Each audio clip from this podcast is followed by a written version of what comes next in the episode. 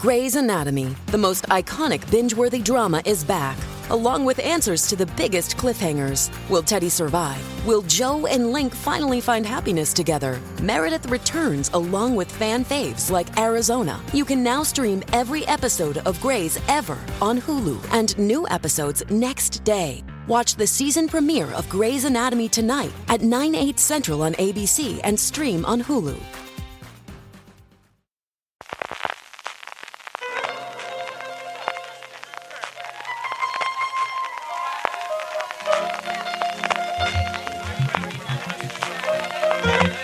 Estás escuchando Fuera de Series con CJ Navas.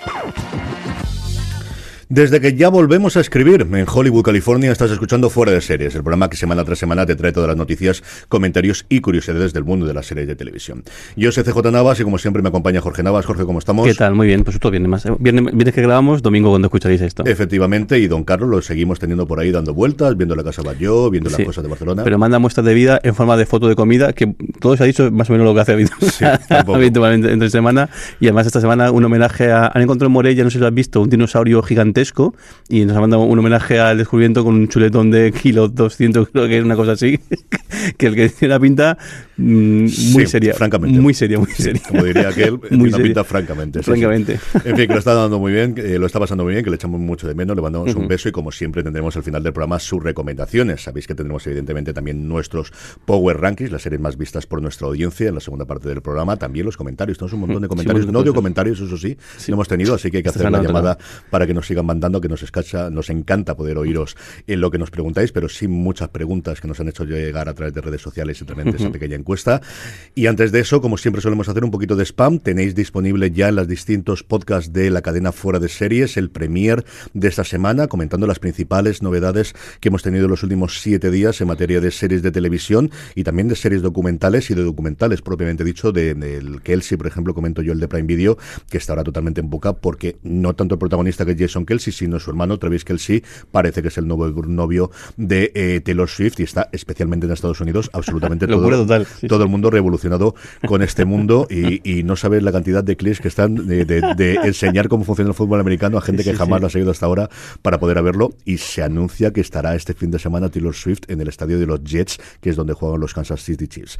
El resto, la verdad es que había poquitos estrenos, igual que también hay pocos estrenos esta semana, pero bastante interesantes, tanto Blue Lights como Gen V, que al final es como parece que finalmente va a llamar para envidia aquí a Generación V, a ese spin-off de The Boys, el que nos han gustado bastante, y luego el, em, el ladrón, su esposa o su mujer, que de Sí, forma sí. lo he visto, y La Canoa, La Canoa. que es de verdad de la serie que más nervioso me ha puesto Sí. muchísimo tiempo. Sí, sí. Yo pensaba que era una comedia negra y nada, es tiene momentos divertidos, pero, pero es una de momentos durísimos, durísimos de, de relaciones humanas, que no tiene mucho más como suele ocurrir con esto. También, evidentemente, nuestro análisis de Ahsoka, del penúltimo episodio de Ahsoka, y también tendréis, como es finales de mes, el repaso a todo lo que ha dado de sí, que evidentemente es muchísimo, y lo que está por venir en la industria audiovisual que tendremos en SFDS Over the Top, que grabamos todos los meses, José Luis Hurtado de overthetop.es y un servidor de www.overthetop.es y un servidor que además tiene sus podcasts nuevos y también su newsletter, la última, por cierto, que ha hecho sobre el mundo del fútbol en España, es sencillamente espectacular. muy Es decir, bien, muy yo creo que no podéis, es que hay muy pocos gente que, que sepa hacer análisis tan en profundidad y que le dedique tanto tiempo como José Luis. Y como siempre, nuestra tienda, Jorge, la tienda fuera de series, fuera de series.com barra tienda, que tenemos allí todas las colecciones disponibles, incluidas algunas que tenemos al 20% de descuento. Justo, y además que mencionaba la, la de Over the Top, que hemos hecho también esta colaboración con, con José Luis, también con su colección, y lo tenemos con, con descuento hasta final de mes, pero yo creo que vamos a ampliarlo, vamos a ampliarlo, ya, porque además ha sido poquitos días, yo creo que al menos hasta mi- mitad del mes que viene la vamos a ampliar, y ya que estamos también, a- hoy a lo, a lo loco, también ampliamos la de Helios Aer- Aerospace, el homenaje a, a- para toda la humanidad, yo creo que está bien, porque al final, sido- antes siempre intentamos hacerlo un, un mes. una cosa así, venga, pues como hemos hecho a mitad de mes, la ampliamos el 20% de descuento hasta el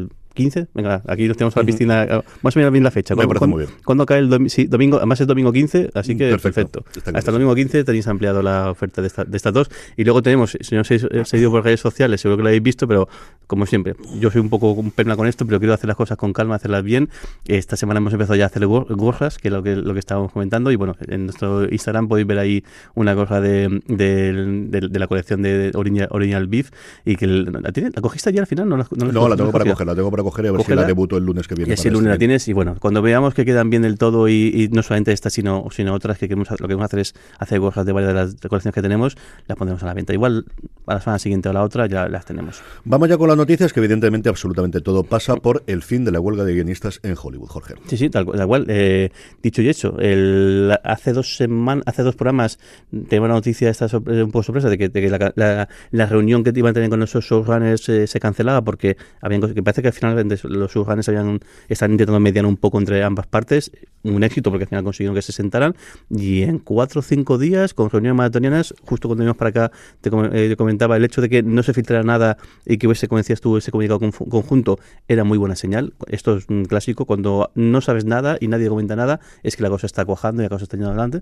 Así que al final, el domingo por la noche, aquí el lunes por la mañana, nos despertábamos con la noticia que había un preacuerdo y en tiempo express, eh, hoy estamos bien, hoy ya técnicamente, a falta de ratificarse, que raro será que no se ratifique porque al final las direcciones siguieron apoyo por unanimidad, ha terminado la huelga de guionistas. Efectivamente, se levantaba el miércoles a las 12 y 1 minuto de la mañana hora eh, del Pacífico, a las 9 de la mañana del miércoles se levantaba definitivamente la huelga, como dice Jorge bien, a falta de la ratificación, que yo creo que es un trámite, pero bueno, que, hay que votar, que, al final hay que votar, pero es cierto que todas las manifestaciones en redes sociales, un encuentro grandísimo que tuvieron en Hollywood, en un gran escenario, un gran lugar que es el Palladium, estaban todo el mundo aplaudiendo, como si que, de hecho, yo he oído con conversaciones que era como si fuese un concierto de rock, como sí, de muy vencedores, muy, muy, muy vencedores, ¿no? Los guionistas en Sí, porque yo creo, y, oyendo y leyendo todo lo que he podido durante estos días de cómo se fraguó el acuerdo, de cuáles son los acuerdos y sobre todo oyendo a negociadores que estuvieron en la mesa, más allá de las ganancias concretas en números, lo que yo creo que ellos sacan de mm, pecho y están vendiendo muchísimo es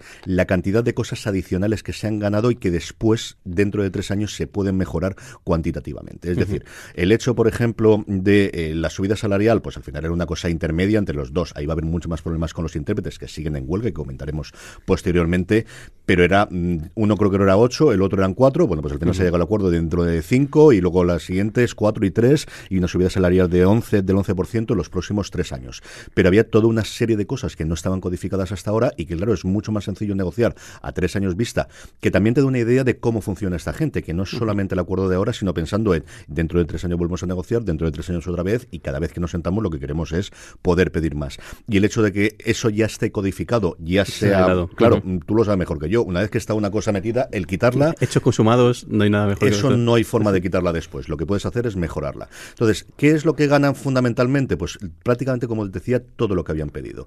Por un lado, lo que ganan es mejorar el salario, esa la teníamos clarísima que se iba a llegar al acuerdo, ese nunca había sido el punto principal, pero sí que ese recompensa adicional que tenían por lo que ellos llaman los residuals, es decir, el hecho de que una producción que se había emitido inicialmente se vuelva a emitir posteriormente. Ese fue uno de los grandes logros de los 60, la primera huelga que hubo en los 60, la última vez en la que hubo huelga simultánea de guionistas y de intérpretes, cuando se metió Ronald Reagan, antes de ser todavía presidente para hacerla, fue el hecho de que se codificase eso, porque claro, las películas que hasta entonces solo estrenaban en cines, se empezaban a pasar por televisión y querían ver de qué forma podían ganar dinero por eso.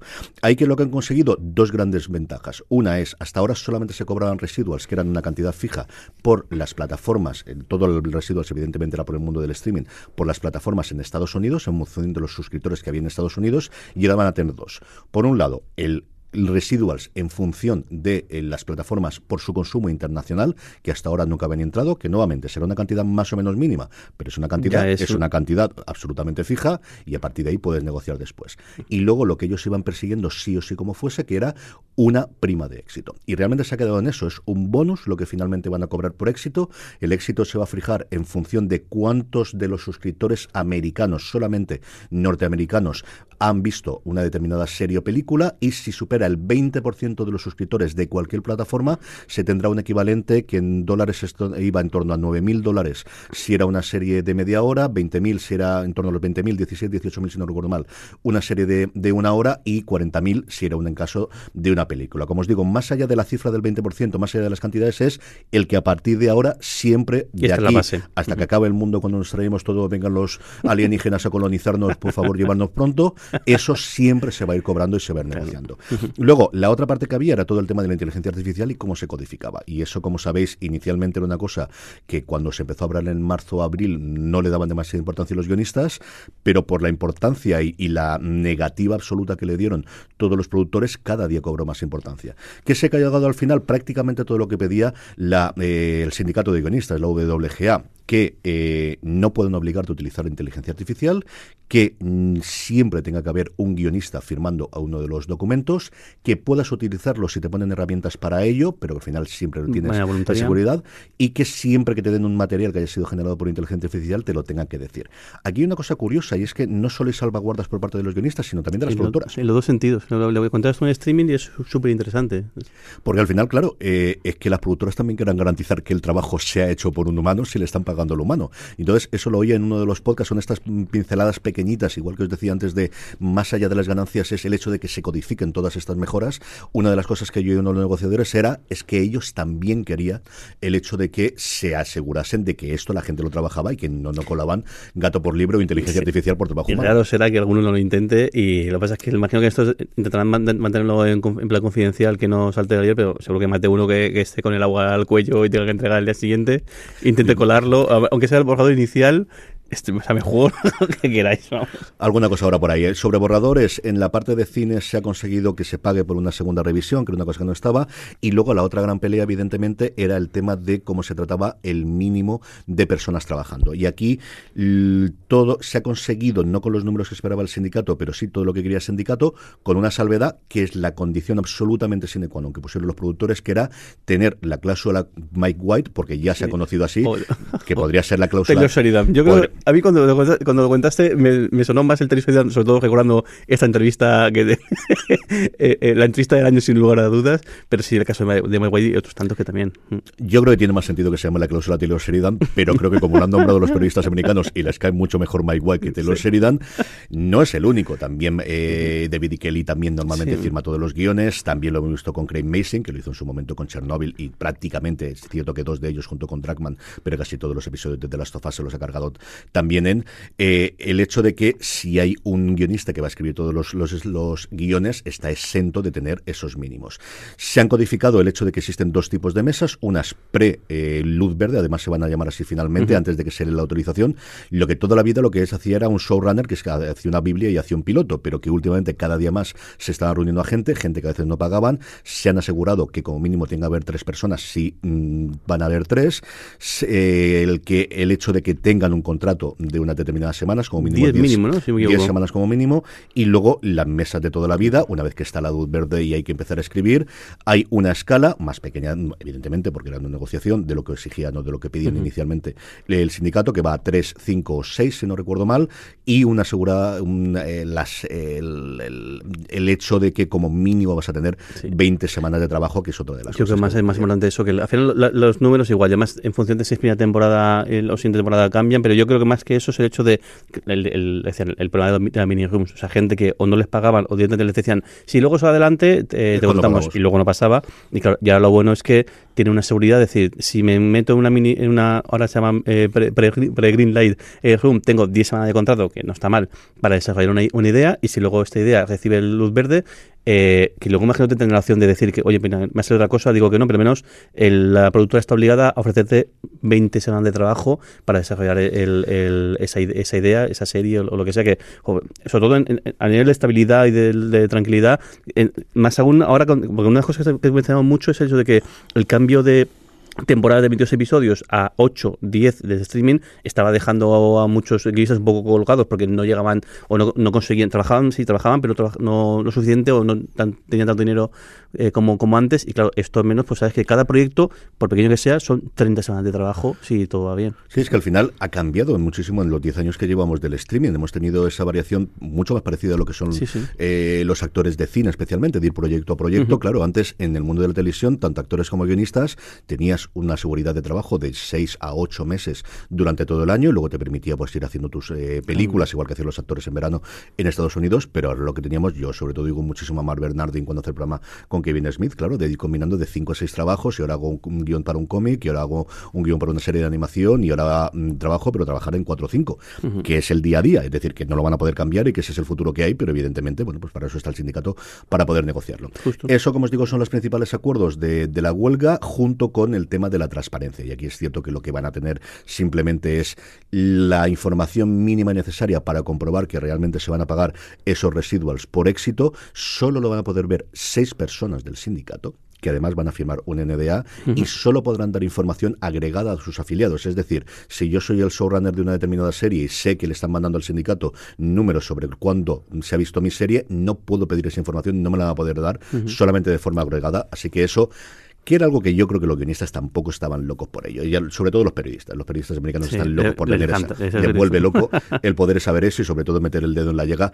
Claro, porque a diferencia de en el cine, en el que lo es muy fácil, porque ves el box office, ves con la taquilla y puedes decir lo que es un éxito o un fracaso, normalmente no puedes decir qué ocurre con esto en el mundo del streaming. Ahora cada vez tenemos más top 10 y cosas similares, pero hasta ahora nunca lo ha habido. ¿no? Sí, que al final eso sea algunos jefazos del sindicato y luego personal administrativo, financiero, que dirán, oye, el, pues eso, el, estamos hablando de miles de personas, pero el taco de residuos que han pagado tanto, esto corresponde a tanto, y es check, check, check, o sea, lo típico de, eh, eh, puntear que todo está eh, correcto y, y, ahí se queda. Y bueno, por un lado ganan los guionistas porque también el, mm, van a tener certeza de, que eso es verdad y luego también ganan las, las, plataformas porque consiguen de momento mm, mantener el hecho de que, de que incluso con... yo, son, yo creo que solamente van a dar esos datos a los anunciantes igual, imagino que, que, el, Esa es la primera, esa yo creo que es la gente la que más puede forzar la mano de, que se abra el, el, sí, totalmente. Y luego yo una, una, una lo que pasa es que aparte de esto, creo que los guionistas han ganado el, lo que todo el rato de la huelga, creo que han ganado. También mencionamos antes viniendo para acá, yo creo que, ha quedado bastante mal lugar el, equipo negociador inicial de las productoras, porque el hecho de que al final mm, hayan tenido los, los, pues eso, los, el serie de condado y, sus colegas a ponerse al frente, creo que nos deja en buen lugar al esto. Y luego, yo creo que es espectacular. El, al final, se verá que esto es, es normal que te caigan mejor los guionistas y es normal que, eh, por el hecho de que la gente que está protestando y la gente que, como parece que está en la posición de, debilidad, con, con, excepciones. Es normal, pero luego pues es, que, es que creo que han ido muchísimo mejor preparados a esta guerra que la productora. O sea, el, hecho de, y ya la última vez que lo comento, pero la página web del, del es increíble. El, uso que le han dado y lo bien que han tenido todo, de hecho, el cuando pidieron tiempo para antes de dar el, el, el, acuerdo eh, global el, demás, es que están preparando para la página web y con sus, con sus imágenes, sus infografías, materiales para compartir. O sea, la manera de comunicar de los guionistas ha sido espectacular. Y el ejemplo es que comparas con la página web de la MTP y que te da ganas de, llorar, vamos. Lo que ves es que es una organización profesional. es decir, es que mm, se mueve muchísimo dinero dentro del sindicato, tienes personas muy preparadas a nivel de abogados, lo decías tú antes de esto, lo van a ver los jefazos, sí, sí, y personal técnico que es de los mejores que hay en el... Es decir, que no son una banda. O sea, no, pensáis que esto es una banda desorganizada o ni ellos, no, no, ya lo eran hace 10 años cuando, 15 años, cuando tuvieron el traído huelga. Yo creo que entonces lo que tuvieron era el hecho de que los intérpretes no se pusieran en huelga llegasen al acuerdo y que no había la facilidad de redes sociales. Yo creo que eso es uno de los cambios brutales que ha habido, el hecho de que ni Dios se ha movido. En el otro caso sí que empezaron las disensiones que aquí, pues lo de Drew Barrymore, por ejemplo, cosas puntuales que ha habido y se han acallado rápidamente. En el otro caso sí hubo mucho más. O lo de los showrunners, yo creo que sí, se retiraron rápidamente. Que es lógico, porque al final, claro, es que te metes en alguna de esta gente y estos tienen sus propias productoras en las que tienen que pagar los sueldos todos los meses. Es decir, eh, habrá tiempo para reflexionar. Ahora se está empezando a hablar de las cifras que han ganado ellos comparando con lo que se supone que ha sido de pérdidas para toda la industria. Serán cosas muy complicadas para ir comentando y a ver cómo hay. Pero vamos con todo lo, siguiente, Jorge. Lo siguiente es que seguimos teniendo la huelga de intérpretes. Eso sí, que el lunes se vuelve a reunir. Sí, tal cual. además, eh, poco, yo creo que igual eh, dijeron, bueno, esto ya está zanjado. Venga, siguiente siguiente melón que hay que abrir, la huelga de intérpretes, que igual que parecía que la causa está un poquito más distanciados, pero ya tenemos fecha. El próximo lunes, si, no me equivoco, se sientan ya a negociar una primera toma de contacto, pero lo mismo. Si vemos que el martes, miércoles no no hay información más allá de comunicados conjuntos, es que la cosa eh, pinta bien. Lo dices tú, aquí ya hay una base a nivel económico, de decir, bueno, se han cedido con estos, eh, normal que cedan también con demás, pero pasa que aquí en la parte de, de, de monumentos, pues varía lo suyo. Los autores piden muchísima más pasta y luego yo creo que la que cambian más con respecto a los guionistas es los residuals también porque quieren calcularlo de forma diferente y quieren una subida mucho más lineal en todo lo que quieren cobrar y sobre todo el tema de la inteligencia artificial porque aquí va voz y va imagen, mucho más que solamente el, el, texto que, puedan hacer los guionistas.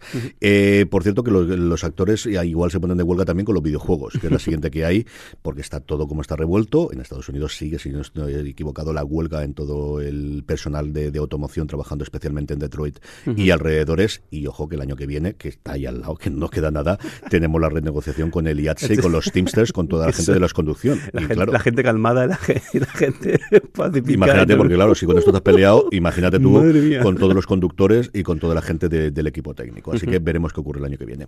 Vamos con premios, Jorge, los Globos de Oro, que empezaron a tener rápidamente. Han tirado a tres personas, se están tomando en serio desde que se han privatizado y que tonterías las justas y ningún rollo. Y de alguna forma, para tapar eso, porque no le va a ser la única noticia, han sacado dos categorías. Sí, dos, dos, categorías que son un poco.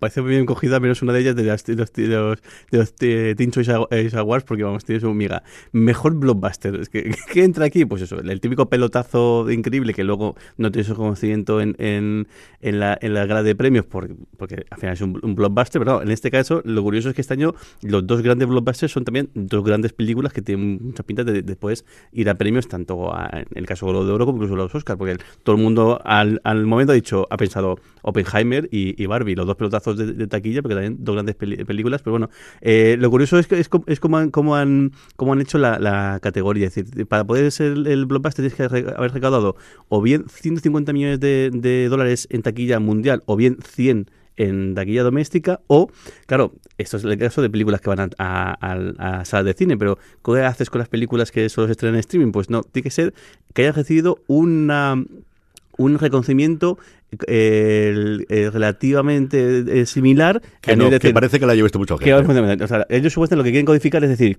la ha visto tanta gente como en streaming, en horas de visionado, como si hubiesen ido, eh, conseguido X, es decir, trasladan que hubiesen conseguido esta película en taquilla, si hubiesen tenido estas horas de visionado, y bueno, es que eso es un, eso es un, vamos, es, un, es una manera de decir, para dentro todo y ya está. Recuerda que hace unos años sí, los sí. Oscars lo intentaron, cuando han dejado alguna película taquillera fuera, uh -huh. y se retiró a los tres días aproximadamente. Ya la ampliación, si recordáis, a 10 películas fue después de Batman y uh -huh. el dejar fuera la, una de las películas de la trilogía de Nolan.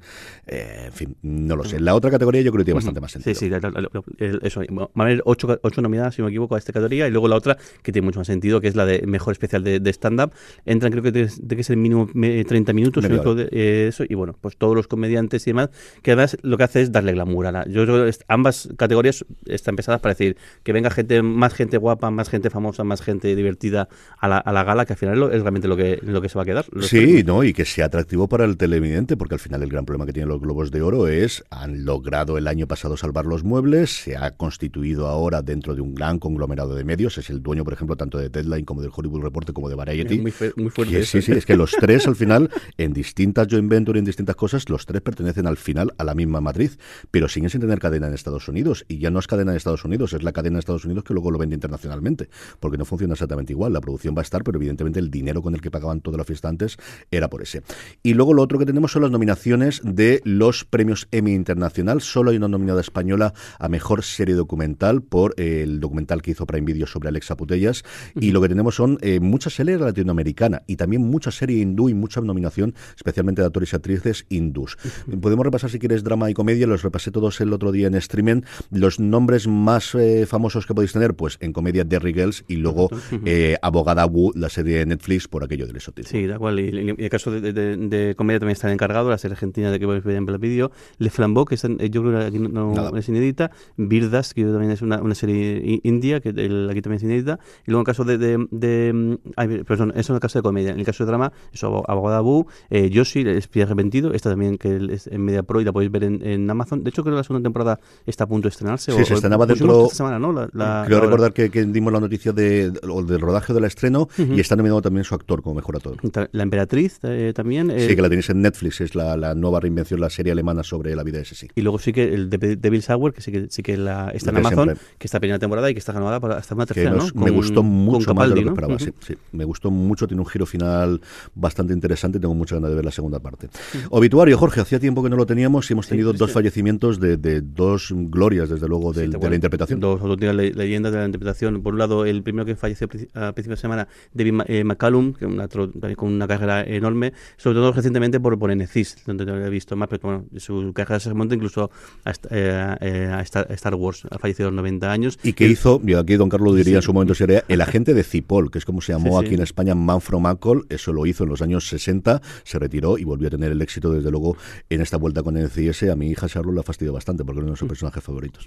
Y, bueno, y luego la otra persona que, igual, otro, otro con una carrera enorme, que, eh, que el, gran éxito o gran reconocimiento del público le llegó muy al final de su vida. Michael Gambon, eh, que también con una carrera eh, enorme, sobre todo muy en, teatro en, británico, pero que bueno, el haber asumido el papel de, de, Dumbledore en las películas de Harry Potter, a partir de la tercera película, no sabía pensar que. Sí, porque Richard Harris lo hizo las dos primeras, falleció y, y Gambon después. Lo que no sabía es que se, se ofrecieron primero a Ian McKellen pero por no crear el, la confusión con Gandalf, de hecho ayer hubo eh, creo que era en TV3, se confundieron y pusieron imagen de Ian McKellen en la, en la noticia y había gente echándole, echándose en cara, digo, fíjate, antes lo dicen, antes antes ocurre, pero sí, eh, ha fallecido 82 años y pues eso una, una pena y sobre todo pues muy, lamentado por todos los miles y millones de, fans de la, saga. Sí, en, televisión en el Reino Unido él fue muy conocido por las series de Dennis Potter, que yo siempre he oído a Javier Olivares decir que es su serie favorita de todos los tiempos, que es El Detective Cantante, una serie de la BBC de culto en el Reino Unido y que luego se vio en Estados Unidos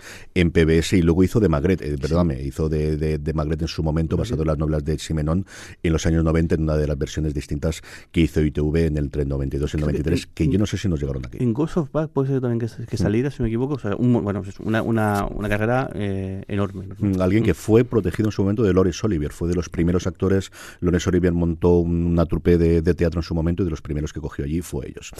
Vamos con nuevos proyectos, Jorge, y arrancamos con AMC, estrenos que tenemos en AMC Select. Sí, tenemos aquí un buen montón. Perdona que tengo que abrir justo la, el, el, la, nota, la, nota de, la nota de prensa. La tengo por aquí. A ver, Ah, ahí no lo puedo. perdón, aquí lo tengo. Pues un, buen montón. Por un lado, el, nos llega, y además está al unísono a la vez que, en Estados Unidos, eh, Fear the Walking Dead, la última tanda de episodios, creo que son cuatro, si no me equivoco, de, los ocho que había, nos llega el 23 de octubre a las, a las, a las 10 y 10, si me equivoco, o un poquito. A las, 9 y 10. lo han adelantado.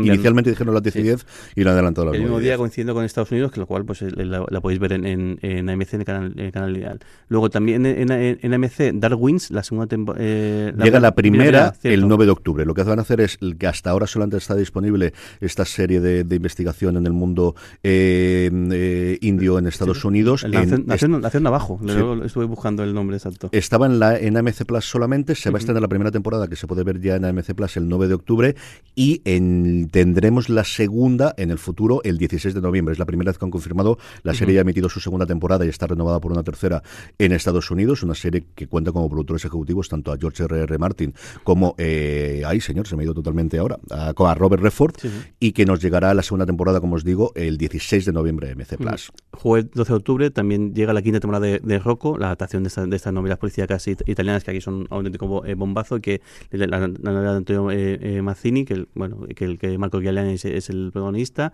luego, Sanders TV trae una, una, una, serie sueca que esta tiene bastante buena, pinta, me le pegado un vistazo. El jueves 27 de octubre, por la noche, llega Limbo, una miniserie en la cual cuenta hay un accidente de tráfico bastante eh, grave y cómo afecta la vida de, varias, de varias amigas, las relaciones entre ellas, las prioridades y, demás. Tiene pinta de ser un dramón serio, serio, pero yo creo que se va a pegar un, vistazo. En familia trae una, una, una, comedia, de, medio infantil de, aventura, se llama Ruby y el Pozo Mágico, cuenta la historia de un, de un padre y su hija que es es decir, una, herencia que es un pequeño huerto que está hecho un desastre en un pueblecito, allí que se, que se mudan y resulta que la niña descubre que hay un pozo en el cual se guardan los secretos, los, los deseos más íntimos de todos sus vecinos. Y los vecinos que, pues es un pueblo un poco en decadencia y muy echado a menos y ella intenta hacer la vida un poco feliz, pues eso, viendo los, lo que son los deseos de cada uno de ellos, haciendo realidad.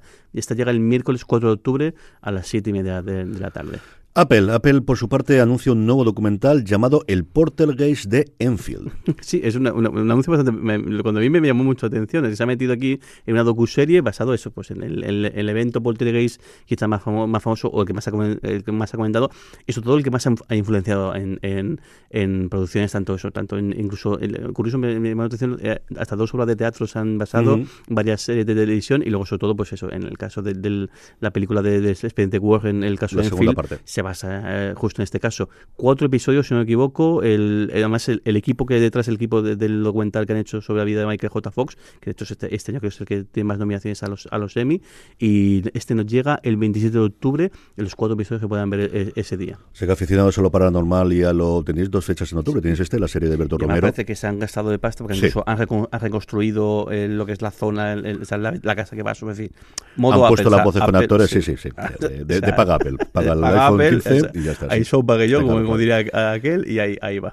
Filming, por su parte, ya nos anuncia el estreno que vamos a tener la semana que viene, el 3 de octubre, que es Los Crímenes de Portalbot. Llevo un mes y medio espectacular filming con sus estrenos. Por lo general son, son siempre interesantes, pero es que el último mes, mes y medio está siendo eh, chapó todos los, estrenos. Los Crímenes de, de, Portalbot está basado en, en, los hechos reales, que fueron los asesinatos del que fue considerado primera sesión en serie de, de, Gales, y bueno, producción de, de, la BBC, como decías tú, el equipo creativo de, Manhunt, por un lado guionista Ed Whitmore y el director eh, eh Mark, Mark Evans, nos llega el 3 de, el 3 de octubre, es decir, eh, cuando sí, esto, cuando repasemos el... Pasado, mañana, cuatro episodios, si no me equivoco, si no lo digo mal, y, y más o están todos disponibles, y otra serie que seguro que vamos a estar ahí sí o sí. Sí, luego la repasaremos cuando repasemos los estrenos de los próximos siete días. El martes de filming es este Crímenes de Portalbot.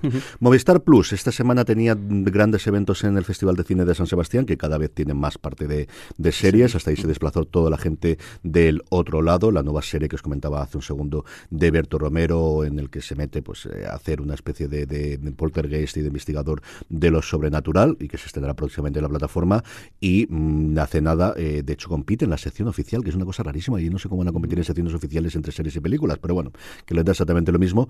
La Mesías, que ya está poniendo la gente que lo pudo ver allí, gente que en general es muy fan de los Javis por las nubes, yo ya he leído varias de estas de lo mejor del año y cosas similares, ya se extenderá dentro de poco. Aluciné con el trailer, tengo que decir, el trailer me pareció, es decir, pero bueno, a mí me parece genial que esta gente haya llegado a este punto en el cual puede hacer lo que dé la gana, sin ningún tipo de problema, que se lo, se lo paguen y encantó, y joder, se lo han currado y se lo han, ganado gente que venía de, de, de hacer paquetas salas en un principio, que por cierto, hay también noticias con el Paquito Salas, que no está... Sí, Álvaro Nieva tuvo una entrevista con, con los Javis eh, hablando de que, que, nos encantaría, pero que no hay nada. O sea, que después de hacer la Mesías lo que nos apetece es, eh, posiblemente, decir un momento, a lo mejor no vamos un momento de vacaciones, que lo que nos apetece es hacer una película para que sea más corta de lo que sea y que siempre tenemos la idea de Paquita Salas, que los derechos son de ellos, que es una cosa que le pregunta a Álvaro que está muy bien, que ni es de Antena 3 ni es de Netflix, que es una cosa que es rarísima que ocurra en España. Yo creo que es porque como originalmente fue para Fluxer, sí, sí, era una de las series originales antes de que existiese A3 Player Premium, antes de que existiese A3 Media, ahora A3 Player sin más y cosas por el estilo, era eh, Antena 3 tuvo un intento de hacer Fluxer, que era, bueno, no subimos las cosas a YouTube, las subimos aquí, y era una de esas series iniciales y que luego tuvo vida propia. Y me ha llamado muchísimo la atención que ellos dijesen que la serie es suya, porque ya te digo yo, conociendo, y alguno que otro conozco, mm, tanto de series que se hayan subido al carro como de series que hayan creado, que los derechos no son suyos en ninguno de los casos. Así que tienen que tener muy buenos abogados, tienen que tener muy buena gente detrás, y tienen que hacerlo. Una cosa tan pequeña, una cosa tal que, que les Sí, que al final alguien tuvo el, visto, pero, pero que es suyo, que es absolutamente suyo. Eh, así que solamente son deseos, yo creo que en algún momento la veremos, pero, pero no tiene pinta de que sea. Lo que nos llegará a Movistar, eso sí, eh, Movistar Plus es la segunda temporada de Billy el Niño, de la creación de el, responsable de, de, Vikingos. Mm, Michael Hayes también, ah, previamente los Tudor y también, bueno, y ahora también Vikingo, Vikingo eh, Valhalla. La serie está que debe estar funcionando muy bien Movistar, pero la que hace mucha, mucha promoción. Segunda temporada llega el 25 de octubre, el primer, el primer bloque. Ya sabéis, la, la nueva moda son bloques de, de, de, episodio que es el mitad mitad. no es el semana a semana, pero tampoco es toda esta temporada de, golpe. 25 de, octubre, la eh, nueva temporada, los cuatro eh, episodios y ahí, bueno, un, un, salto en el tiempo con un Billy Niño un poquito más un poquito más adulto y justo aquí empezará su, su enfrentamiento con, con Jesse James, si no me equivoco. Vamos con Netflix y Netflix lo que nos ha confirmado es que a principios del 2024 será cuando podamos ver a eh, la nueva Griselda, la madame, de la, dueña y señora del, del, mundo del narcotráfico en los años 70 y los años 80, eh, que tenía muchísimas ganas de ver qué lo iba a hacer aquí esta buena mujer. Tal cual, Sofía Vergara, su vuelta a televisión tras un tiempo que, eh, desaparecida y con un papel de estos que tiene pinta de que, de que ella tiene muchas ganas de hacer, de reivindicarse como actriz, de hacer algo distinto a la comedia que es lo, habitual. Y antes decimos el trailer de los Javis, pero este trailer también eh, impresiona mucho. ¿eh? Y es apenas un, un, vistazo porque es el primer, el primer lo llegará en enero, 25 de, enero, seguro que dentro de unas semanas tendremos ya un trailer más largo y esta serie que a poco que vaya que vaya bien, pues es eso. Pues yo creo una reivindicación suya y una, una serie que, que dé mucho que hablar. Sí, ella ya no es que esté como productora ejecutiva, es que la que ha llevado la serie adelante. Ella decía que le da muchísimo respeto y mucho miedo y, es un papel que es muy diferente, como decía Jorge, es decir, no va a sacar la exuberancia ni, ni lo que tradicionalmente hemos visto en Sofía Vergara, la caracterización que tiene desde el principio. ¿eh? Es imposible no ver eh, que ella es lo que es, pero aún así, y esa escena de, un minuto en el que ves a todos los jefes de capo mafioso de cómo se miran a ella con respeto es espectacular. A mí me ha gustado muchísimo. Netflix esta pasada semana también tuvo un evento de animación en este caso. Tenéis un porrón, pero una barbaridad de trailers de sus próximos anuncios y de sus próximas series llamado Drop 01 en el canal de YouTube de Netflix, eh, el original, el americano, pero también el español, que la gran mayoría, o bien están traducidos en la gran mayoría de los casos subtitulado. Las dos series más importantes, yo creo, es la de Tom Rider, que además está escrito por Michael Green y que tiene una voz original eh, maravillosa, y luego Devil May Cry, que tuvo en su momento una adaptación para anime, pero que es otro de los videojuegos que Netflix poquito a poco está haciendo hueco con él. Eh, tal, cual. Y luego la otra noticia curiosa de, Netflix es el, el, cierre de su negocio original, porque que a todo esto, ahora mismo ya todo el mundo ve a Netflix, como la, Coca-Cola en el mundo de, los refrescos, pero Netflix empezó siendo una empresa muy bien distinta y una empresa que lo que hacía era suscriptores, eso sí, eso sí que lo ha mantenido desde siempre, pero suscripciones para, para alquilar DVDs. Imagino que también reciente de Blu-ray, pero bueno, un videoclub un poco distinto, un videoclub que se eh, también utilizaba internet desde hacía ah, nació en el año 98, es decir, justo hace 25 años, y este viernes, como estoy grabando, echa el cierre. Sí, al final era el negocio que en su momento le dio el origen, seguía teniendo 60 millones al semestre, o sea, 120 millones, que a lo tonto, lo tonto, pues hay tantas empresas que facturan 120 millones al año de los suscriptores que le quedaban y empleados, en Estados Unidos. En su momento llegaron a procesar 1,2 millones de DVDs a la semana, ya no solo de películas que funcionaban muy bien, sino de series. Acuérdate toda la época gloriosa de la venta de cofres de series y que la gente volvía a ver las series gracias a la emisión y evidentemente tener una suscripción en la cual tú veías los DVDs, los devolvías a Netflix y te los empezaba a mandar de nuevo, pues la gente lo utilizaba muchísimo, muchísimo, hasta el punto de que Netflix en su momento llegó a ser el quinto cliente mayor del servicio postal americano porque había, además lo utilizaban porque había una salvedad, una de las claves del éxito inicial que tenía Netflix, que les permitía mandarlo con una tarifa absolutamente irrisoria por el tamaño que tenía y por no sé exactamente el peso, Yo imagino además, tengo, la, duda, ¿tú sabes si mandaban los vídeos originales o eran propios de Netflix? No, no, no, originales, era el S, pero si eran sin la carátula que nosotros, es decir, sin la caja como tal, metidos en un sobre rojo. Yo le pongo a mis alumnos todos los años una, cuando analizo, una de las cosas que analizamos siempre es cómo ha cambiado el mundo del audiovisual desde la llegada de Internet y una de las imágenes imágenes que tengo es del sobre rojo, que aquí no lo hemos visto, pero que en Estados Unidos era tremendamente popular y era un sobre sin más donde se metía el DVD dentro. Llegaron a tener pues casi 58 repartidas por todo Estados Unidos, es decir, más de una por estado. Eso, bases, pero luego más bases. tenían satélites, es decir, bueno, estamos hablando de, de, de, Estados Unidos, que son un país de, de países, 128 puntos intermedios y una efectividad del 98,5% en la recogida. Imagino tanto recogida como entrega, ¿no? en el que le confirmaban que al día siguiente llegaban, porque al final lo que hacías es lo pedías hoy y mañana te llegaba. O sea, eh, Amazon antes de Amazon, fundamentalmente. el primer DVD, por cierto, que sirvieron en su momento, en el 88, Beetlejuice. Vamos con Paramount Global, o mejor dicho, con Sky Showtime, eh, Jorge, porque lo que tenemos es el, estreno de The Family Stone. Sí, tal cual, unos exitazos de, de, Paramount Plus, que ahora llega a Sky Showtime. De hecho, el, creo en apenas un día o dos la renovan para la segunda temporada. Esta docuserie barra reality, mm, imagino también parte guionizada, de, pues eso, de Silvestre Stallone y su familia, su, su esposa, sus cuatro hijas, algunas de ellas incluso también la hemos podido ver en, en pequeños papeles en, en, ay, se me el nombre, en Tusa, en Tusa King, y pues eso, al final no, engaña a nadie, esto es lo que presenta, pasa que Stallone está haciendo un tipo, parece que es un tipo bastante simpático y está de dulce desde un tiempo para, para acá, y pues seguro que esto también va a ser un pelotazo aquí en España. Prime tiene un montón de cosas, pero lo más importante es que va a empezar a poner anuncios a partir del año que viene. Tal cual, habrá que ver exactamente, porque igual, eso ha sido como el sonda o lo han dejado caer, y ahora la letra pequeña todavía la desconocemos, no, sabemos si será en, en, en como, como, al principio, no sabemos si será incluso serán anuncios desde el principio, es decir, eh, publicitarios o, solamente de sus series propias como hace eh, Apple TV Plus, o la cosa irá variando. Y luego la, la duda que tengo yo es, el porque eso lo anuncian para Claro, en Estados Unidos el, tú puedes estar solamente en Prime Video, no tienes por qué tener. en aquí en España solamente tienes el paquete Prime, que sí que incluye tanto el, caso de Prime Video como la, la parte de los envíos gratuitos en buena parte de las compras de Amazon. Allí sí que está desdoblado y lo que creo haber entendido cuando he leído no, es aquí que... afecta es que- todo. Aquí Aquí afecta, afecta todo. En Estados Unidos, eh, si no quieres tener anuncios, tienes que pagar 13 dólares adicionales, como si fuese el Unlimited del Kindle Unlimited o cosas similares de tener una cantidad adicional. Aquí se ha confirmado que España será uno de los países donde nos llegue primero y yo creo que vamos a entrar todos en, en esta.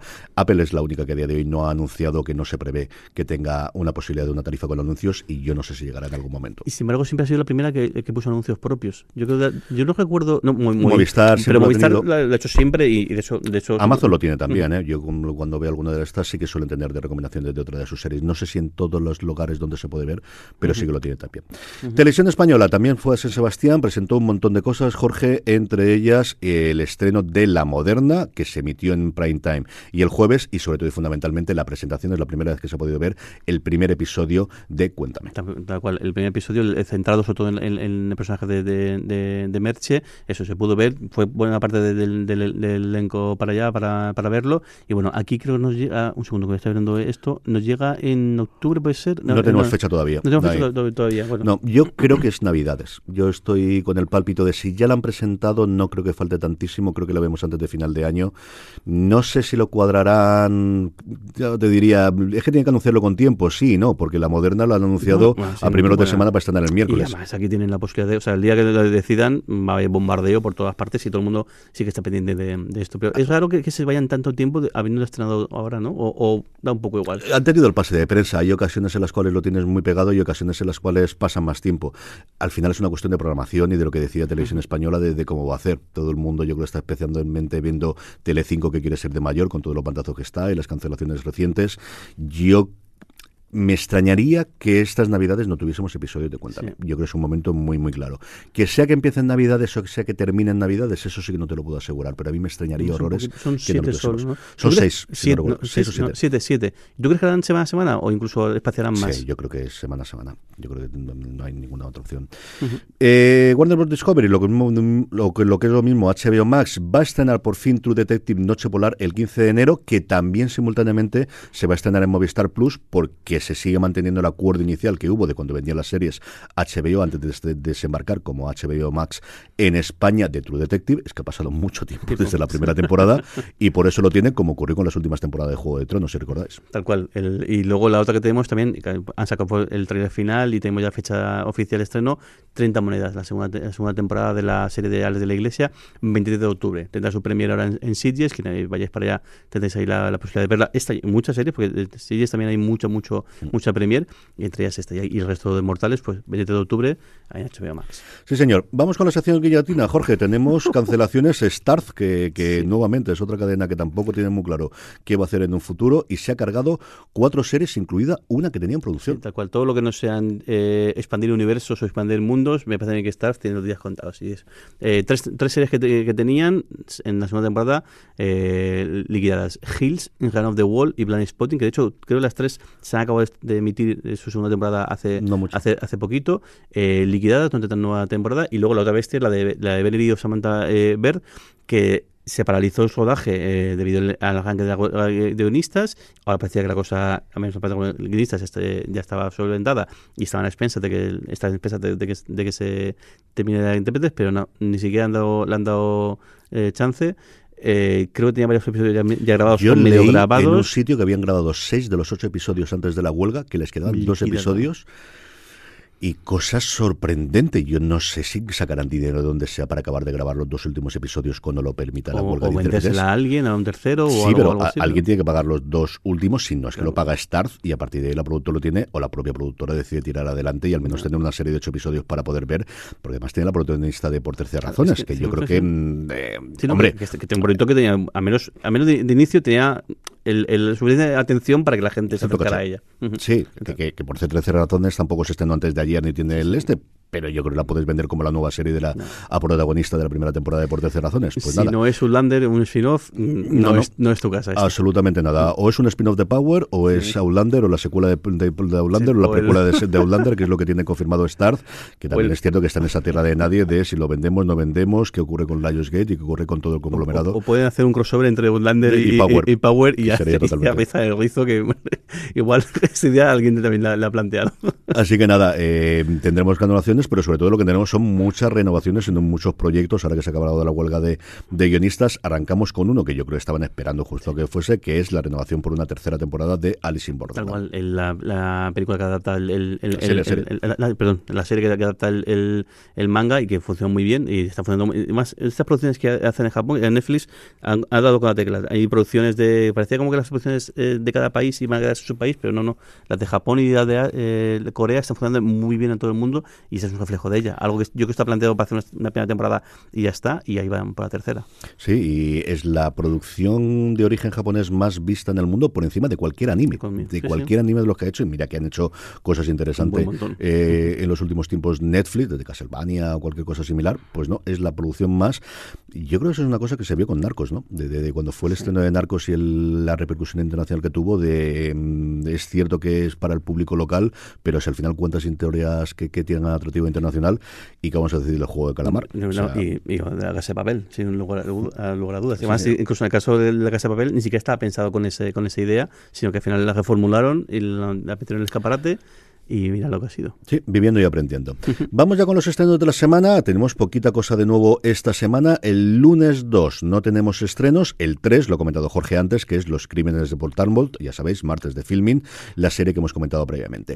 El miércoles 4, Jorge, tenemos tres. Uno de ellos es cierto que más que estreno es restreno. Sí, tal cual García. Llega eh, la, serie de HBO Max, que llega a su primera temporada, que yo creo que se va a quedar en, se, quedó, se ha quedado, ¿verdad? El va a dar el salto a Warner TV, pues algo que parece, tiene que va a ser habitual. Al menos los originales de, de, de, Max en Estados Unidos, de, HBO Max aquí, que luego tenga una, segunda vida en lineal en, en TV. Luego en familia, antes lo mencionamos, Ruby el Pozo Mágico, de la serie que ya antes os comentamos, y luego Prime Video trae Urban, La vida, la vida nuestra, una serie que hemos comentado varias, veces sobre dos eh, jóvenes, una de ellas María Pedraza, la otra Si Ortega, que quieren triunfar en el mundo de la música. Mm, al final son personas muy distintas que coinciden por unas circunstancias y, y bueno, eh, a, ver qué, a ver qué tal esta, esta serie, con un, con un equipo, de, un equipo detrás, la, el, eh, Carlos Del Hoyo y Marjando junto con otros eh, guionistas detrás, a ver qué tal funciona esto. Sí, yo creo que tiene la atractiva de tener a Asia Ortega y a María Pedraza sobre todo, que no es la María Pedraza de, de, justo el exitazo en su momento de La Casa de Papel y de Elite de Top Boy, pero sigue siendo una actriz muy reconocida y que puede hacer mucho bombo de la serie, especialmente en redes sociales donde tiene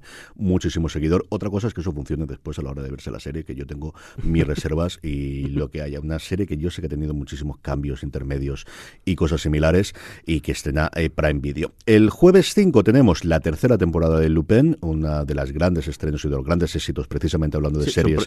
y, también sorpresa. Internacionales y que han funcionado bien en todo el mundo. Para Netflix, tercera temporada, hablaremos de ella sin duda en Premiere. Y también la plataforma del Gigante Rojo estrena Prisa por Vivir, una serie adolescente británica de bueno pues un grupo de, de como os digo, de, adolescentes británicos y los problemas habituales que tienen a su edad.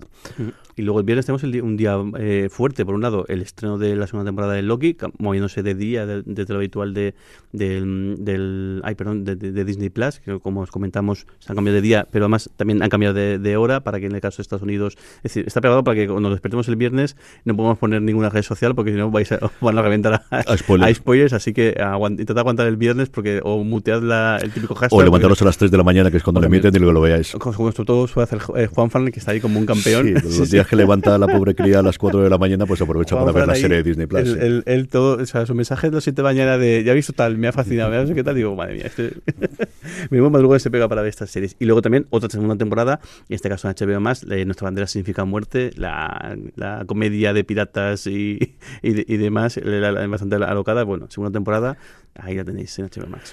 El sábado Netflix nos trae una serie coreana de llamada Nan Sum, una chica súper fuerte. pues, ¿qué os voy a decir? Es decir, la gente que quiera series coreanas la va a ver. Esta es de la que tendría que comentar don Carlos, porque tendría que leer esto de una joven dotada con fuerza sobrehumana que vuelve a Corea para buscar a su familia biológica. Pues igual la serie está muy bien, no te digo Sí, yo sí. que no, tampoco vamos a Fijaros el meterla ya. sábado, ¿no? Un sábado en Netflix. Bueno, es que Netflix es un poco. Sí que verá que los- su- sus series gordas, gordas las suele llevar El siempre viernes. el, el viernes, pero luego el resto del. del- Cada del día días- están probando más cosas diferentes y yo creo que sobre todo estas cosas que tienen un target muy claro de series de animación, especialmente manga, especialmente anime, o series coreanas o series de tal tipo, yo creo que están moviendo a lo largo de la semana. Ujú, Tal cual. Y luego el domingo, el, que sí que es el día habitual de tres player, la red púrpura, la continuación de la novia, eh, novia gitana, la- nuevo con Paco Cabezas, luego con, Mar- eh, con Nerea eh, Barros, el pues, estreno potente de, de la tres player. Eh, A continuación, la segunda novela, adaptando la segunda novela de Carmen Mola, eh, arranca justo conforme termine la primera temporada, que aquellos que no lo hayáis visto, pues tampoco lo voy a contar. Y por cierto, lo que va a hacer es durante toda la semana dejar abierto para todo el mundo, incluidos los no suscriptores de A3 Player, la primera, tem- la primera Qué bueno. temporada, es decir, Ujú. la novia gitana va a estar disponible para todo el mundo para verlo en abierto, para de esa forma pues acicar a la gente, porque además es que acaba en un cliffhanger clarísimo, como ocurrió también en la novela, el, el que podéis ver La Red Púrpura, que se presentó también en esta semana en el Festival de San Sebastián. Todo esto es lo que tenemos, como os digo, mm, semanas relativamente tranquilas comparada con otras que hemos tenido de veintitantos estrenos, pues no estamos pasando de los 10 actualmente, veremos qué ocurre las próximas semanas. Una pequeña pausa y volvemos enseguida. Hey, it's Kaylee Cuoco for Priceline. Ready to go to your happy place for a happy price? Well, why didn't you say so? Just download the Priceline app right now and save up to 60% on hotels. So, whether it's Cousin Kevin's Kazoo concert in Kansas City, go Kevin, or Becky's Bachelorette Bash in Bermuda, you never have to miss a trip ever again. So, download the Priceline app today. Your savings are waiting. Go to your happy place for a happy price. Go to your happy price, Priceline. En Fuera de Series, se ha escrito un email. Tenemos que pedirle a don Carlos que lo mande, que lo grabe. Que mande el fondo. Sí, y al menos eh, que le metemos el audio suyo, yo canto también a, a la, a la vez y esto queda un poquito me- mejor. El caso es que la semana pasada se me ocurrió y luego se me olvidó. Pero mira, esta semana no, no va a pasar. Estas cosas.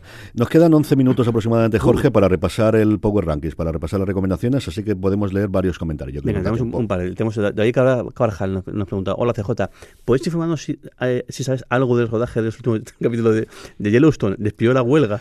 Les pilló la huelga de Kevin todo. Costner. O sea, realmente lo que le pilló, hay un follón montado de tres pares de narices con declaraciones intermedias. Se conoció algo públicamente porque Kevin Costner tiene una está con una demanda de divorcio terrorífico y mm, cosas raras que ocurrieron en medio salieron varios correos de cómo estaban las negociaciones. Eh, él exigía o estaba pidiendo y luego fue desmentido el trabajar solo una semana en los últimos episodios. Los guiones estaban todos escritos por parte de Taylor Sheridan, estaban viendo si lo rehacían y no pueden empezar a rodar porque dependiendo de cuánto peso vaya a tener Kevin Costner o no en los últimos episodios de la serie más vista del cable de Estados Unidos. Es decir, es lo único que se estrena a día de hoy. Es decir, lo que era en su momento de Walking Dead cuando se estrenó, eso es Yellowstone a día de hoy. O sea, Yellowstone está haciendo en reposiciones, pasándose los episodios en CBS ahora los domingos. Es Y- cierto que lo hace encima, fuera del fil- fondo. y encima filtrados, porque con- con- eh, con- hay palabrotas que no pueden decir. Y Sí, demás. sí, sí, sí, están como siempre ocurre en estos casos, que tienen que lo han tenido que editar y hacerlo, que es cierto que lo emiten después del fútbol y lo que tú quieras, pero aún así está haciendo unos números que no tienen ninguna serie, es decir, es el grandísimo éxito, una serie que no pueden verse en Paramount Plus en Estados Unidos porque la tiene eh, allí, la tiene Peacock, que ha tenido una subida de suscriptores brutal, es decir, es alucinante lo de Yellowstone. Entonces, como os digo, no hay nada, pero absolutamente nada rodado de los últimos episodios de lo que se supone que será la última temporada. Está todo preparado para que coja un nuevo nombre, para que se continúe con el personaje que interpretaría Matthew McConaughey, del que tampoco sabemos nada, y posiblemente gente del elenco, pero sobre todo le permita llevar esa serie a Paramount Plus, y está todo pendiente de ver cómo acaba la cosa con Kevin Costner para ver si hay que volver a hacer todos los guiones o no hay que volver a hacerlo. Así que algo que estaban locos por tener Paramount Network ya y estrenarlo este otoño, Absolutamente nada. Así está la cosa. Divertidísimo. Hecho, también está paralizado eso, el spin-off y todo lo que tiene eh, por ahí. bueno, es bastante terrible lo de, lo de Yellowstone, pero bueno. y luego, un comentario que no me puedo resistir a, a- leer. Buckingham Palace, ¿no? nuestro habitual, nos dice: ¿Qué tal, queridos? Llega septiembre, acaba el verano y llega una nueva temporada de Fuera de Series. La vida puede ser maravillosa. Pues muchas gracias por el cumplido. Y luego, el, el mensaje con chicha. Dice: Me parece cojonuda la idea de Don Carlos de recomendar series que no le gustan demasiado. "Co- confieso que este giro de guion no lo vi venir. Dice, es un caso parecido a cuando CJ empezaba las series por su cuarta temporada o similar. Claro que sí, con un par. Dice, y por cierto, dice, Don Carlos, ¿cómo prefiere los caracoles? ¿Guisados o en salsa de puntito con un puntito picante? Un saludo, chatos. Yo creo que de todas las formas, pero es cierto que a don Carlos el picante en general le gusta bastante. Pero vamos, por problemas de comer no Sí, es. ninguno. Yo tampoco suelo pensar. Don, eh, don Carlos era más el de saltarse que yo recuerde de, de- de memoria Sí, las temporadas, temporadas sí. sin Tú lo que dices es, es- lo que haces es recomendar, decir, por ejemplo, el caso de, de- siempre dices el, el caso Yo de, digo, de Recreations, hay que empezarlo desde la segunda y luego ver no la hay ninguna necesidad. Y eso es lo que creo. Venga, hay un, un último, que si no vamos a mal el tiempo. José eh, Belinchón nos dice, buenas, familia Nava, dice, tras ver la segunda temporada de magnífica de Dark Wings, dice, una pena que no se oiga mucho hablar de esta gran serie. Solo por localizaciones ya es espectacular. ¿sabéis si tendrá tercera temporada? Pues sí. Sí, como te decía Montes, está confirmada la tercera temporada y la segunda por fin nos llega el mes que viene a MC Plus. Es cierto que pues eso, lo que ocurre con los estrenos ocurrió con entrevista con el vampiro también en su momento. Al final no deja de ser una plataforma pequeñita. En Estados Unidos, por cierto, han llegado a un acuerdo con HBO Max para introducir varias de sus series durante un periodo eh, pequeño de tiempo en, en- en HBO Max para ampliarla. ¿Pero pagan ellos o les paga HBO Max? Yo no sé exactamente cómo está el acuerdo. Algo similar a lo que llegó Apple en su momento con Canal Plus en Francia, que no sé si se empleará en otros países. Pero esta cosa de, de- de polinización cruzada que yo creo que vamos a ver más. El exitazo que ha tenido Bowlers, estrenándose Sí. en Netflix. Y yo daba esta semana en el Es top una- 10 es una está serie de Pacific. perfecta para eso, sí, sí. Sí, y, y de Pacific, más todavía que en Mano de Sangre, está en el top 10 de las series más vistas en España, está en el puesto número Sí, 10. Me dejó alucinado. Y que al final, pues eso, te da la sensación de que todas las series ya se han visto, pero, Y pero no. espérate que llegue True Blood. Porque Sí, esa es- podría esa funcionar puede- en Esa va a ser un, un trayazo increíble, seguro. Esa puede funcionar tremendamente bien desde luego en Netflix. Vamos ya con los Power Rankings, el listado de las series más vistas por nuestra querida audiencia durante los últimos siete días, unos Power Rankings que elaboramos a través de una pequeña encuesta que colgamos todas las semanas en fuera de series.com, pero que como siempre os decimos la forma más sencilla de que no se os pase y que así vuestras series, que luego hay cabreos y luego, pero ¿cómo puede ser? Bueno, pues votad, votad, al final lo que tiene la democracia, eh, os recomendamos que os unáis a nuestro grupo de Telegram, telegram.me barra fuera de series, donde aparte de poder hablar con más de 1.600 personas todas las semanas, os recordamos, y es verdad que nosotros somos el punto especial, el, el punto necesario de pesados, ni mucho sí. más ni mucho menos, pero que no se os Ya, pase. todos los días, de lunes a jueves, hay un mensaje a las cuatro, no, a seis y media, menos el jueves, que es a las cuatro y media, para que tengáis un poquito más de margen, recordando los Power Rankings. Unos Power Rankings en el que tenemos dos novedades con respecto a la semana pasada. La cosa sigue bastante eh, igual en el puesto de arriba, con una salvedad que ahora luego os comentaremos. En el puesto número 10, baja tres puestos, eso sí, eh, Justified, la continuación, de Justified Ciudad Salvaje, la continuación de Justified, que ya podéis ver en Disney Plus. Una de las entradas, Sex Education, la cuarta y última temporada de la serie de, Netflix, entra al, al, al novena posición. Y en el octavo, una entrada realmente reentrada. Salió la semana pasada y vuelve a entrar a punto de concluir la emisión de su tercera temporada, solo asesinatos en el edificio. Tuvo un episodio anterior muy, muy bueno. Me gustó muchísimo el de esta semana. La Rueda del Tiempo, que le sigue gustando mucho la segunda temporada. Parece que es mucho mejor que la que la, que la primera. La serie de Prime Video sube un peldaño, séptima posición. La única bajada que hay esta semana, quitando las dos series que han salido del listado, es El Cuerpo en Llamas, la serie que está desde que se emitió en el puesto número uno en España. Semana tras semana lleva tres semanas en el puesto número uno. En nuestros Power Rankings cae tres puestos y se queda en el puesto número seis. Y sube un peldaño One Piece, que a pesar de que lleva tiene su, su tiempo, un, un mesecito, ¿no? Más o menos un- Mm. unas semanas en... en, en- en- Cuatro semanas en- lleva. de Tal emitida. cual, sigue, se mantiene aquí, aunque no es la, la que más se mantiene más tiempo. No. En el 4, The Bear. Eh, tenemos The Bear eh, en la misma posición que la semana pasada. Disney Plus está oyendo, más el otro día oyendo uno de los podcasts nuestros precisamente, teníamos publicidad de Disney Plus sobre ella, está sacando el este, parece que se está viendo bastante en España. muy bien, muy- es que es muy buena, muy, muy buena, muy buena. Y además, muchísimo- toda la gente está el- el- estoy viendo la segunda temporada y me está gustando más que la primera, que ya era complicado. Tercera posición, la entrada más fuerte, la subida más fuerte, Poker Face, la serie de, de Sky Showtime, que parece que está funcionando muy, muy bien. Tercera posición.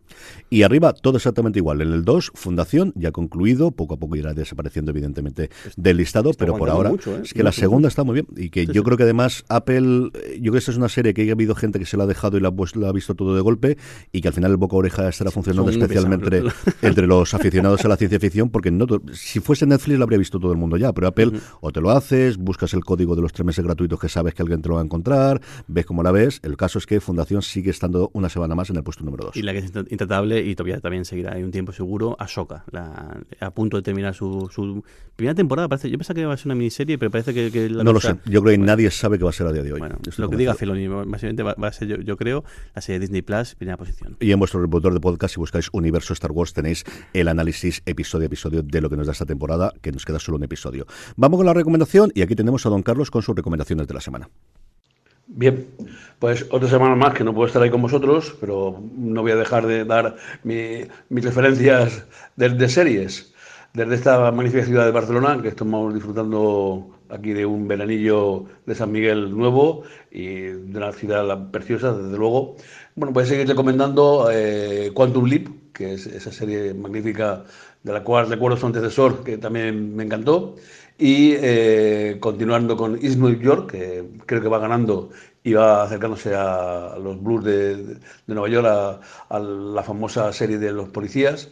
Y luego Panhandle, en calle 13, que es una serie muy extraña, pero que después de aguantar los dos primeros episodios me ha, me ha traído. Son las recomendaciones que os hago yo para ver la semana próxima eh, y esperando ya volver a estar con vosotros otra vez. Venga, un saludo para todos y un abrazo para mis hijos.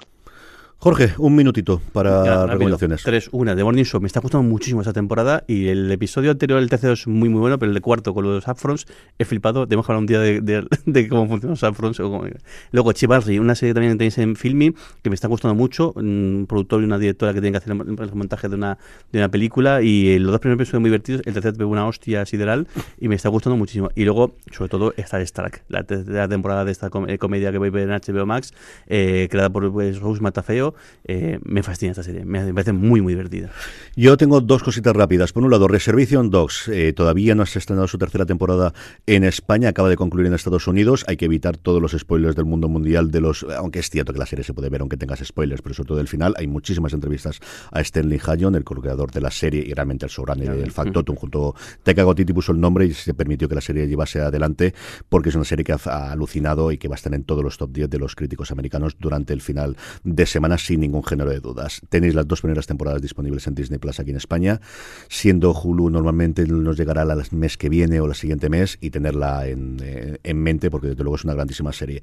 Y luego evidentemente el fin de semana es la Ryder Cup, se celebra en Italia, dos años después de que nos pegasen un barrido absoluto los americanos en Estados Unidos y cuando estamos grabando esto el viernes por la mañana vamos ganando los cuatro primeros partidos de loco. Estamos los cuatro, cuatro arriba el partido de John Hamm, tres arriba el de Hobland y Adbert, tres el de Lowry y Estaca y uno solamente, el que peor que llevamos a día de hoy, McIlroy y Fleetwood, a ver qué ocurre con la Ryder Cup, que es un espectáculo como lo fue la Solheim Cup, que además ganó eh, Carlota, en, fue un momento absolutamente brutal porque lo ganó ella, es que ganó ella la Solheim Cup en Málaga la semana pasada, que se libró antes de la Riot de, en femenino. Así que si os gusta el espectáculo y el golf, yo creo que no hace falta que lo recomendéis, sino acercaros a verlo porque es eh, la parte del público es algo totalmente diferente. Y con esto vamos a pasar a despedirnos.